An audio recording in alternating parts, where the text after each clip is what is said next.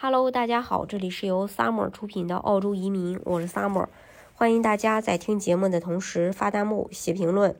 想了解更多的移民资讯，可以加微信二四二二七五四四三八，或者是关注公众号“老移民 Summer”，关注国内外最专业的移民交流平台，一起交流移民路上遇到的各种疑难问题，让移民无后顾之忧。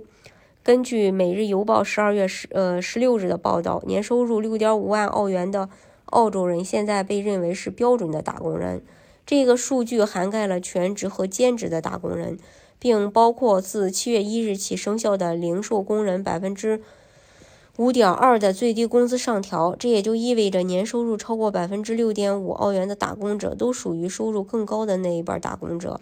澳洲的年薪中位数介于最低全职年薪。四万两千两百五十五和平均全职年薪九万零二呃九万两千零三十之间，嗯，那我们一起来看看全澳洲的一个薪资情况。像堪培拉的话，目前年薪中位数是七万八千九百三十六澳元，而周薪的中位数是一千五百一十八澳元。北领地令人惊讶的是，目前嗯薪资排行。的亚军居然是北领地，北领地的年薪中位数是七万两千八百澳元，而周薪的中位数是一千五百一十八澳元。西澳的话，嗯，它是赫赫有名的平西王，西澳今年居然掉到了第三名，但不得不说，有矿就是心里不慌。目前呢，西澳年薪中位数是六万八千三百八十澳元，而周薪的中位数是一千三百一十五澳元。新州和维州这对邻居下半年的表现都可以说是旗鼓相当。新州目前年薪中位数是六万五，而周薪的中位数是一千两百五；而维州目前年薪中位数是六万五千，而周薪中位数是一千两百五。处于边缘的三兄弟这三半年不大好。这个边缘三兄弟，昆州、南澳和塔州。昆州年薪中位数六万两千九百六十六点八澳元，而周薪中位数是一千两百一十点九澳元。南澳年薪中位数是五万八八千五百一十五点六澳元，而那个周薪中位数是一千一百二十五点三澳元。塔州目前的年薪中位数是五万五千九百二十六澳元，而周薪的中位数是。一千零七十五点五澳元。